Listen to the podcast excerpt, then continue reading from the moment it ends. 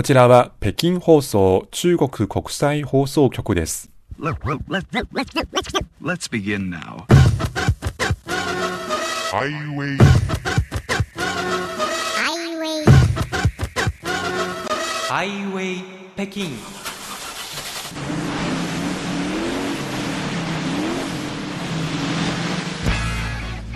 お聞きの番組は「ハイウェイ北京」。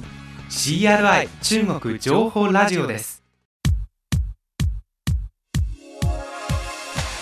皆さんこんばんは。ハイウェイ北京中国情報ラジオ火曜日ご案内の王正円です。こんばんは、西宝です。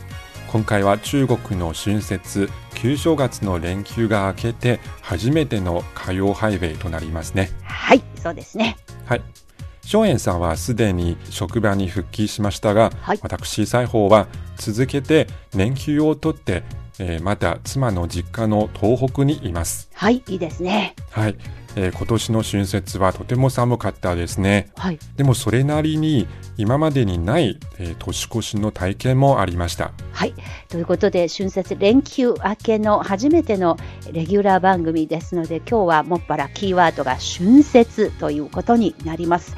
私はこの春節に2つの言葉を改めて日本語ですが覚えました。はい。えー一つは履き初め、もう一つは履き納め、まあ、つまり、えー年越しに向けてのお掃除は履き納めなんですがで履き初めというのは新年になってから初めてお掃除をする時に言う言葉だそうですね。はいでこれを調べてみるとあの日本でもお正月元旦の日にはお掃除しないで、えー服をですね家から吐き出すようなことをしないと。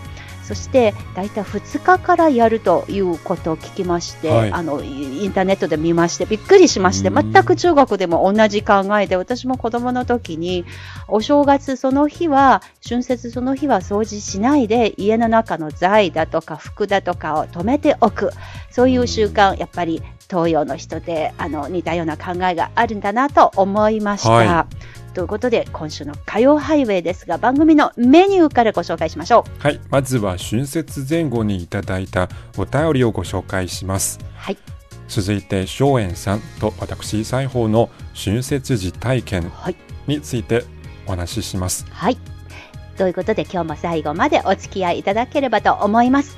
それではまずはオープニングナンバーです。え中国の大晦日の日、実はこの日東京タワーではレッドライトアップ2023の点灯式が行われました。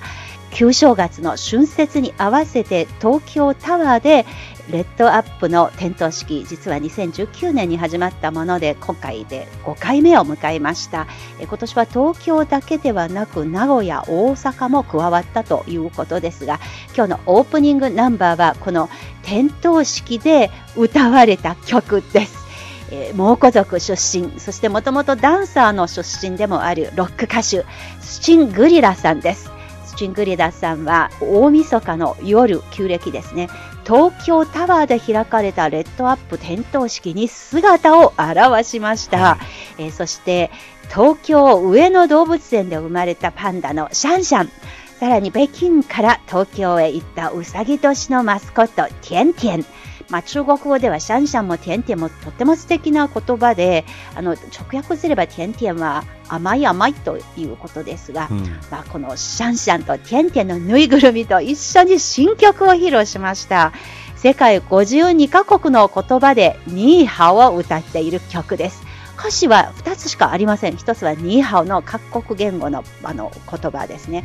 でもう1つはこの世界をより良いものにしていかなくちゃという一言だけですけれども、まあ、この MTV も披露されました。民族衣装のスチングリラさん東京駅渋谷のスクランブルなどを背景にもさっそうとした姿で歩いたり歌ったり踊ったりしていました。もう彼女が歩き出すと東京もまるでモンゴル大草原をのようなあのそういう雰囲気になってしまいましたもうとにかくめちゃめちゃかっこよかったスチングリラさんです、えーこの歌のアイディア実はこれまでにスチングリラさんが中国にある56の民族の言語で歌った ニーハオに遡りますが、それでは紹介長くなりました。お聞きいただきましょう。スチングリラ、ニーハオ。 Hola. 안녕하세요. Bonjour. Namaste. こんにちは。ハロー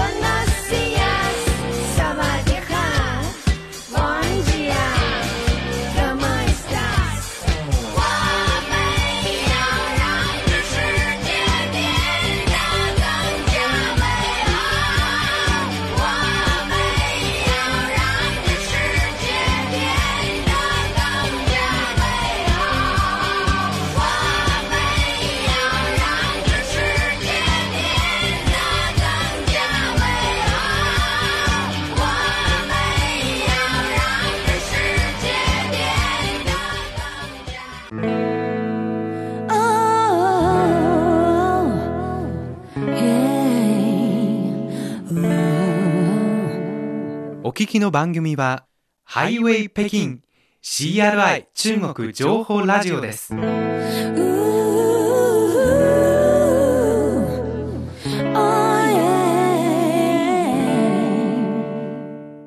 ハイウェイ北京中国情報ラジオ。火曜日のご案内は私、大正円と。西宝です。それではまず最近いただいたリスナーさんからのお便りをご紹介いたします。先々週の番組に対してのお便り、えーたくさんいただきました。本当にありがとうございます。まずご紹介するのは東京都にお住まいの奥田正彦さん。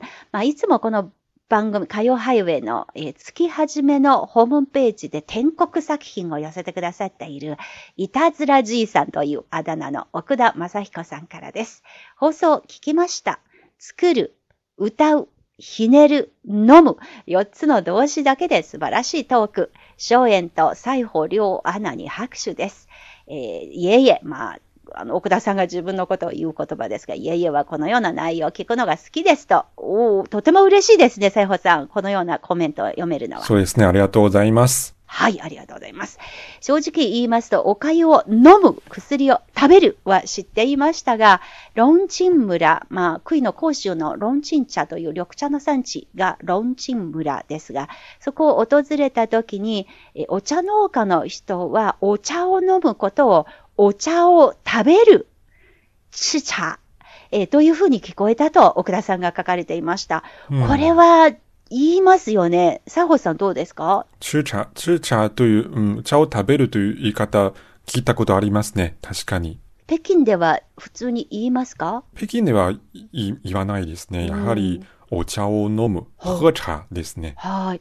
私のおじいちゃん、おばあちゃんのあの年代は普通に言ってたような、そんな気がしますね。ああそうですかはい。あの、決して違和感があるような言い方じゃないと思います。あうの、ん地方にもよりますけれども。はい。あの、え、ところ変われば言い方も変わるのだと知りました。うん俳句で聞くと、お粥を飲むには違和感を強く感じたので、ちょっといたずらを言ったのですというふうに書かれていました。うんえーこの句を書いた大修一さんに、えーこの奥田正彦さんからの感想を転送しました。そしたらものすごく本人が、ああ、初めて気づいたと。これは面白い気づきです。今度いつかまたエッセイを書きたいですと。どこかで、あの、中国と日本の文化のカルチャーショック、カルチャーのギャップについて細かく分析したいと、そういう感想をいただきましたので、合わせてご報告いたします。えーさらにですね、奥田さんが定年退職した後に中国で留学をしました。えーその時にですね、バオジャオズという言葉、あの、留学した時に感じた、この表現が違うと、餃子を包むと中国語では言いますが、日本では餃子を包むとは言いませんと、ううんん、なるほど、餃子作ると確か言っているようですね。はい。はい。他には数量詞の使い方があります。一例は中国では犬一匹は一条狗。これまた逆に日本語に訳せば犬一本。どうですか？一条狗。そうですね。私、あ小さい時から北京で聞いている限り、全部、ほとんどがいい条狗と言いますね。あるいは、いい只狗。おーうんそうですね。あの、突然言われると、え、いい条狗なんて言う言うのかなって思いましたが、あの、東北出身の私の夫に確認すると、言いますよっていうことでしたので、西郷さんも言うと言うから間違いないでしょう。はい。逆にですね、日本語では、えー奥田さんのメールの続き、うさぎ一匹は日本では、え1羽ですね。うん。で、中国の人が聞いたらどう思われるのでしょうかやっぱりちょっと、えーなんで1羽とはい不思議に感じますよね。そうですね。絶対、うさぎは1羽と言いませんね。あの、とても不思議に思います。はい、思い浮かばない、その漁師の使い方。はい。最近日本では何でも子で片付ける傾向にあります。年齢までが子です。そうなんですか、ある、あ、あの人は僕より一個上、あ、これ聞きますよね。一つ年上の人、一個上。うん。だとか、写真一個、えー、これ初めて聞きました。写真一個というのかな？のように使っているらしいんですって。まあ中国では細かく言い分けていましたが、最近はどうなのでしょうか？まあということをうん。また、あのメールを寄せていただきまして、そうですね。やっぱりところ地が変われば言い方も変わると私が強く感じたのが、上海の人たち、うん。年を聞くときに、几岁らって本当におじいちゃんとか、はい。その辺の、うん本当に年配の方たちにも普通に使っているのにはすごく驚きました。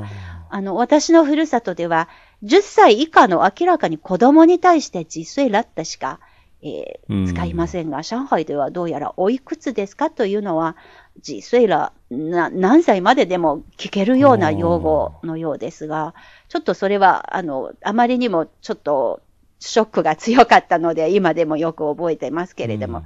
でも1個2個とか、子はやっぱり便利からかもしれないんですけれども、うん。最近やっぱりちょっとどんどんこの子にもそうですし、ん乱れがありますよね。うん。あの、様々な言葉の使い方、文法的には、えーきちんとあの、文法には合わないですけれども、なんとなく習慣で使う言葉ありますよね。はいあの、また言葉のあの続きがいつかまた改めて、えーおしゃべりできればと思います。本当に奥田正彦さんから大変面白い、あの、私たちにあの気づきを与えてくださっているあの受信報告、本当にありがとうございますありがとう。ございます。次のメールは東京都にお住まいの細谷正夫さんからです。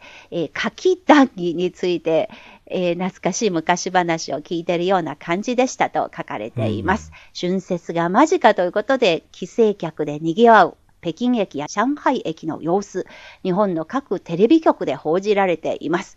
えーということで、春節、春節の前にいただいたんですので、やっぱり私が一年の中で一番好きな時は春節前ですね。ああ、そうですか。何でも希望に満ち溢れるという感じで、で春節が終われば、なんかちょっと憂鬱な気分になります。帰省した時うんに北京に戻らなくちゃいけないし、連休を明けるし、仕事に戻らなきゃいけないし、うんなのでやっぱり、あの一年の間で一番いい時は春節前かなと、なんとなくそういうふうに思っています。細山正夫さんも本当にありがとうございます。ございますあの素敵な祝福のメッセージ、うん大変嬉しく頂戴いたしました。次のメールは南国の宮崎県にお住まいのラジオネーム D.D さんからいただきました。西宝さんにお願いします。はい。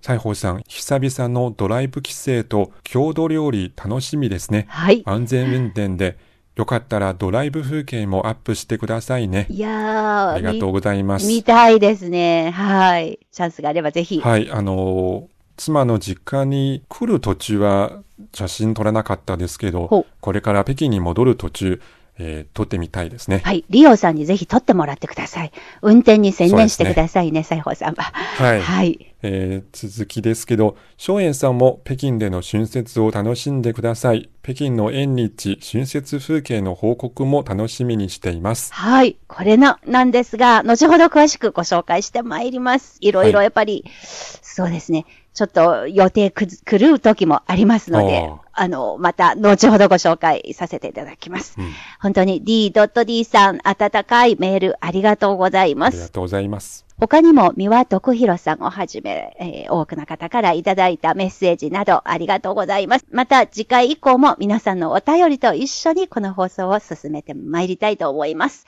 今週のお便りありがとうのコーナーでした。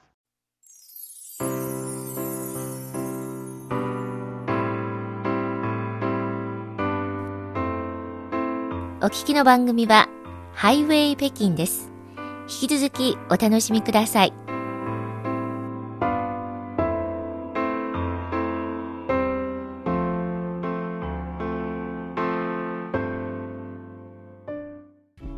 ハイウェイ北京中国情報ラジオ火曜日のご案内は私、王正円と裁縫です。春節連休明けての初めてのレギュラー放送。今日は春節がキーワードです。ここからですね、どうやって私たち春節を過ごしてきたのかというトピックスですが、はいまずは西宝さん、遠方にいる西宝さんからです。そうですね、今回、えー3年ぶりに妻の実家東北地域の遼寧省で春節を過ごしました。はい。あの番組の冒頭でも言いましたが、え今年はとても寒かったのでお、あの今までになかった体験がありましたが、おそれについてご紹介する前にまず最近中国で話題になった2つのことについてちょっと皆さんにご紹介したいと思います。はい、なんでしょはい、まずは中国で一番北にある都市黒竜江省の漠河市。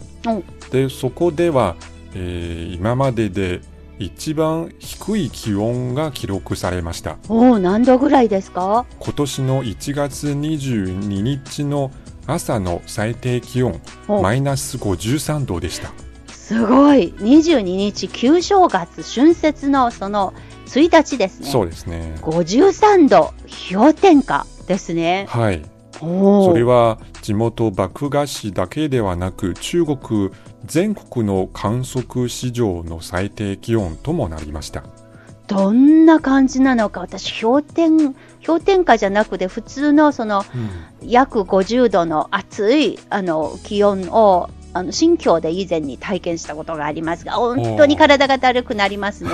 元気が出ません。とっても蒸し暑かったです。砂漠の、砂漠の中にある湖でしたけれども、まあそういう体験ですが、しかし氷点下53度ってどんな感じですか？特別な寒さですのであの、はい。特に中国南方に住む多くの観光客を引きつけています。なぜかと言いますと、はい。地元ならではの風景があるからですね。どんな風景ですか？屋外でもし水とか熱湯を勢いよくまき散らしてみたら、はその水蒸気が急速に冷えてお。氷の結晶となります。おー。はい。でまき散らす瞬間その水蒸気が氷の結晶となって。円形の氷の霧となりますね。そういう氷の。きあの不思議な風景が現れます。はあ、バリバリバリバリときっと音を立てていきなりその氷が自分で氷を作れるようなそんな気分になるのでしょうね。きっとね。はい。はい。うん。いやー寒そうですね。麦芽のあの史上最低気温でもあるとやっぱりそれだけ寒いということですねそうですね。で同じく東北地域ですが黒竜江省では広い地域でマイナス20度にまで冷え込んでいたのではいその地域全体が天然の巨大な冷凍庫ともなっています。ああなりますよねはい、それで地元ならではの、えー凍った果物が人気を呼んでいます。うん例えば特にその東北地域には冬になると凍らせた食品を食べる風習があります。はい伝統的な食べ物としては、えー梨、柿、桃、それから、えー、あんまん、うんトウモロコシなどを凍らせたものを食べる習慣がありますが。で最近は凍らせた魚などの水産物さらには豆腐なども販売されています高野豆腐のことですよね。凍らせた豆腐というと。はいで昼間でも凍らせた食品が溶けてしまう恐れがないので屋外に、えー並べていつも売っていますあそれはそうでしょうね。氷点下の気温ですから。はいまあ、もちろんその凍ったまま食べるんじゃなく、凍らせた梨とか柿とか桃とか、それは一旦氷を、なんというのかな、その氷溶けた後に食べるということですよね。そうですね。例えば特に人気があるのは凍らせた梨。お、で普通の梨を凍らせるとその色が黒くなります。真っ黒けですね。確か見たことあります。しかも、えー手に持ってみるとレンガのように硬くなります。レンガになる。はい。で食べるときはまず水に、えー入れて解凍して、えーもらいます。はいそれが柔らかくなるととても爽やかな甘くて冷たいジューシーな食感があの魅力的です。それも、えーその凍らせた梨の売れる理由でもあります、はい。あの、凍らせた凍った梨をですね、うん。あの、家の中に取り入れると、家の中は暖房があるので、はい。それでしばらくちょっと時間はかかりますが、い。自然と溶けてきますけれども、うん。その言葉は、確か東北の人たちが、欢迎したという風な 動詞を使うんですけれども、私が初めてその言葉を聞いたのであ、えーここういう溶かすような動作は専門の用語があると、それを初めて聞いた時にすごく新鮮に感じましたね。未だそれ以外の場面で欢迎したという言葉聞いたことがないんですが、西郷さんももしかして初めて聞いた言葉ですか？その東北に。そうですね初めて聞きました私の理解でははい。そのホエン社のホエンというのはもしかしてあのホアン、え緩和の緩という字なのかなと思いますね。はい。あの、どんな字かなって字が思い出せないぐらいにうん初めて聞いた使い方ですので、はい面白いなと思いました。はでそこで2つの面白いことをご紹介しましたがおでキーワードをまとめてみますと1つは寒いほもう1つは凍らせた食べ物う。はい。それはまさに私の今回の春節の実体験のキーワードでもあります。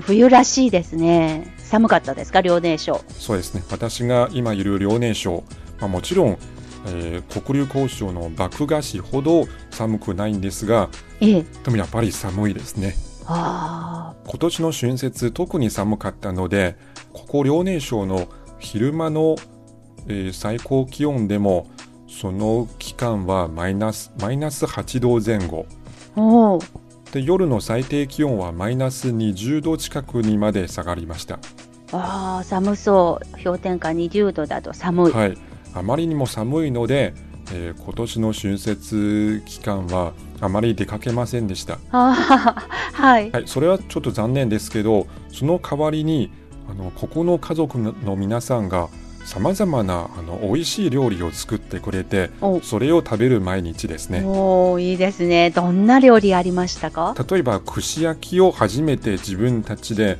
作ってみました。まず市場からはい。ラム肉を買ってきて、はい。それを細かく切って串に刺して焼きました、自分でこの串、串のところから、刺すところから作り始めるんですね。そうですね。一本一本。へえ。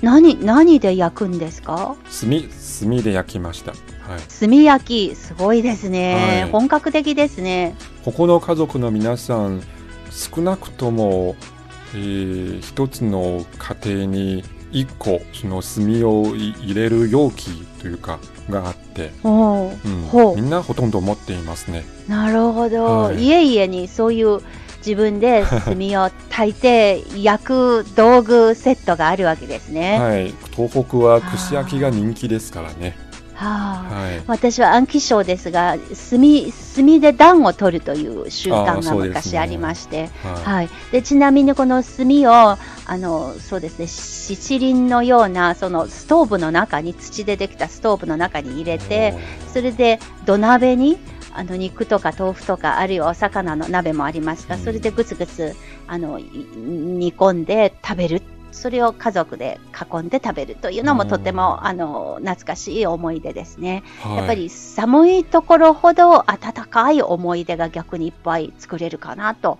今でもそう強く思っています。すね佐保さんも今回はまさにいろいろ温かくて美味しい思い出、あの、残しましたよね。はい。それから地元は、えーお米の産地ですので、お米ももちろん美味しいです。おおいいですね。それから東北は北京などの北方と比べても、それからもちろん南と比べても、特に美味しいのはインゲン豆、あとじゃがいももとても美味しいです。じゃがいもは一年中食べているような気がしますが、インゲン豆、はい最近やっぱり冬になっても市場で普通に売っていますよね。そうですね。ビニールハウスで栽培したものだと思いますけれども、うん季節外れではありますからね。はい。でも本当に普通に緑の野菜が冬になってもたくさん出回っていますので、はい一昔前の東北というとキャベツじゃがいもという印象でしたけども、全然今季節感感じさせないような、うん。まあ、自由市場に行けば何でもありますよね。はい、でちなみに私が東北で過ごした春節、はい。キーワードのもう一つ、えー凍らせた食べ物。お。もちろんあの凍らせた梨とか柿が有名ですが、はい。今回初めてあの凍らせたスイカを食べました。へえどんな味かな？はい。あの実は厳密に言いますと、えーそれを凍らせたのではなくてスーパーから買ってきたスイカをうっかりベランダに置いてしまったので夜中非常に寒くなってそのスイカが凍ってしまいました。なるほど。天然の冷蔵庫ですからね。はい、はい。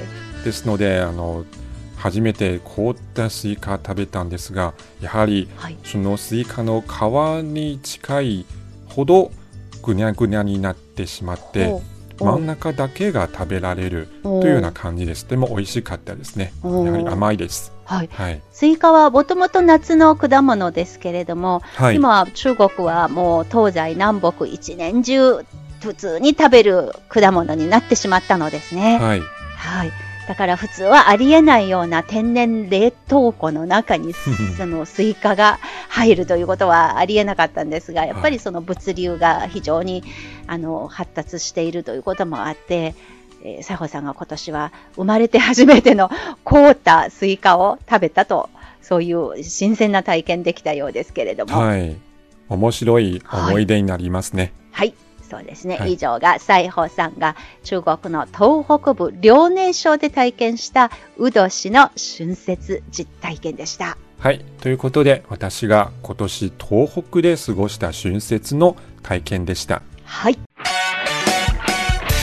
お聞きの放送は北京放送中国国際放送局の日本語放送です。ハイウェイ北京引き続きお楽しみください。えーところで、松園さんは、えー今年の春節、どんな体験がありましたか？はい、そうですね。今回久しぶりに出勤をさせてもらいました。いつもこの春節連休は休みをもらって、北京を離れて、あの、実家に戻りますけれども、今回は、はえー大晦日の日に1日出勤して、で、翌日もちょっと前の日の残った作業があって、1日半ぐらい仕事をしまして、で、その後はですね、あの、本当は、あの、家族たちと一緒に過ごせたらいいなという思いもありますが、うん。今回は、あの、実家の母とか兄一家は、コロナ後の回復期にありますので、やっぱり行くと、あの、負担にかけ、負担になるといけないということもあって、ちょっと遠慮させて、帰省とかを見送りました。ほうなので、実は、あの、縁日にも行こうと思っていましたけれども、はやっぱり自宅で過ごした時間が圧倒的に多かったんですね。ほで、やっぱり何とかしなくちゃということもあって、連休の最終日の夜に思い切って友人たちを自宅に招きました。うはい。ただ、あの、ちょっと不純な動機がありまして、えーあの、来客が来て、もうお客さんが来てくれないと、片付けもしないと、その、履き初めじゃないんですけれども、そ の、なんかきっかけを作らなくちゃいけないということもあって、我が家に来てくださいよというお誘いをたしました。なるほど。それのためにですね、お夫と二人で3日ほど、あの、掃除と片付けに費やして、それで春節を過ごしたような、そんな感じで、まあ、ただ本当にギリギリまで片付けに追われていましたので、お料理を準備する時間があんまりなくて、で、うんそこでやっぱりありがたいと思っているのが、しゃぶしゃぶという料理があることですね。チンギスカンに感謝です。あの、それで、あ 慌ててですね、市場がやっていましたので、うんそこに行って、あの、しゃぶしゃぶに使うお肉とか野菜とか豆腐とか、まあ、とにかくたくさん買いまして、で、割と普通に、あの、楽しく食事ができたわけですね。い本当に感謝しています。うんでそこで、まあ、そういうふうな体験であまり縁日へレポートマイクレポートということを想像していましたがちょっとそれどころじゃなかった、あえーしかしそれでもですねそんな自宅に、えー巣ごもりの春節ではありましたがやっぱり強く実感したことがありました。ーはい。何ですか？ちょっと報告えいくつかありますのであの箇条書きで報告いたします。はい。一つコロナの脅威がもう綺麗に消えてしまったということを実感しましたね。強く実感しました、ではい。飲食店が普通にやっていました、うん。でそれからえ一つ。市場も普通にあのやっていましたはい。えそれからですね映画館もそうですし、まあ、春節、お正月映画がものすごく今年が大ブームで、まあ、10本ありましたけれども、どれも興行収入がとっても良いということはあのニュースで知りました、今度また改めて見に行こうと思いますが、はい。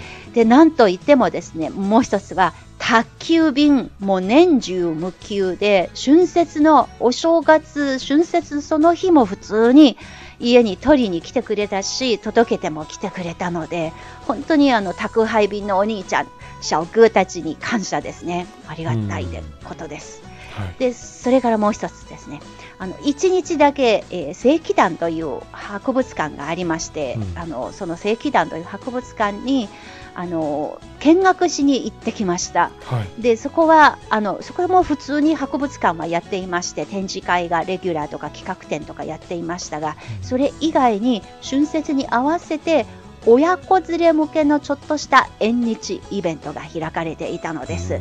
まあ、そのテーマを分かりやすく言うと脳トレがテーマですね。あのの脳トレというと日本ではまあ高齢者向けのそういう言葉というイメージがしますが決してそうではなくでその中にそこに行きますと数読だとかうん。えルービックキューブだとか、まあ、とにかくそういう頭を使わないとできないようなゲームのコーナーばっかりなんですねそれが特設行事としてやっていました。で外はやっぱり北京も寒かったんですけれどもその正規団の中に入ると結構熱気にあふれていましたね。うん。子供たち楽しそうですね。そうですね。親たちがたとても助かっているようなそんなあの表情が あの見て取れました。それからこの正規団という博物館の中にはボランティアで解説をしてくれる人たちがいるんですねはい。大体北京のどの博物館に行ってもまあボランティアの活躍というのがありますがまさかこの旧正月の間にもいつもと同じような時間帯にあのボランティアの解説員がいてしかもかなりの人が周りに集まってその解説を聞いていたと。私私もあの誘っ3人ぐらいの友達を誘って一緒に行きましたけれどもやっぱり説明を聞か聞かせてもらいながら見させてもらったわけですね。はい。まあ、そういう体験ありました。えそれからもう2つほど紹介しますと、まあ、数年ぐらい前までにスマートフォンの SNS のアプリ WeChat でお年玉本場をと言ってこれを配,、配り合う習慣がありましたよね非常に流行っていましたよね。はい。私たちこの日本語部のスタッフ同士でできるグループチャットにもみんなで本場を渡し合って奪い合っていた、まあ、ゲーム感覚で奪い合っていたんですけれども、すっかりやらなくなりましたね。どうですか？あー少なくなりましたね。そういうこと。はい、はいせいぜいその家族とか親族のグループチャットでちょっと子供向けにあのちょっとだけ出すという程度にやっぱり流行が変わるもんだというのを実感しました。はい。もう一つだけですね、最後に紹介うんしますと、え今日は CCTV の春節の夕べという話をさせてもらいましたけれども、この春節の夕べ、まあ、中国国内あるいは世界各地にいる中国人が随分もう億単位で見ていますが実はその CCTV の夕べ春節の夕べだけじゃなく実にさまざまいろいろな春節の夕べ中でも自家製の夕べ随分増えたということを実感しましたね。まあ、CCTV じゃなく各地方局のテレビ局のその夕べもありますし、それだけじゃなく最近はですね例えば私の大学のグループチャットであのオンラインでの春節の夕べ自分たちでもうハンドメイドでやっていたりとか、まあ、それからですね春節の夕べじゃないんですがこの旧正月という昔からの文化をどうやって今風のそのお祭りごとにしていくのかで各地でさまざまなそういう工夫があのスポーツの大会を開いたりとかさまざまなそういう工夫が行われていて新時代にふさわしいこのえー年中行事の過ごし方もう一生懸命中国人が模索し始めたうんということを今年が改めて実感した春節でもありました。はいまあ、ということでした？もっともっとおしゃべりしたかったんですが、もうそろそろ時間のようで、続きはまた来週以降の番組でも、また折り合いを見つけてご報告できればと思っています。はいハイウェイ北京お楽しみいただけているでしょうか？この番組は、ポッドキャスト、そして CRI 日本語部が運営しているスマートフォン向けのアプリカンカン KANKAN のカンカンでもお聞きいただきます。ぜひそちらの方も合わせてチェックしていただければと思います。それでは今日の番組ここまでのご案内は私大正円と西宝でしたそれでは皆さんまた来週お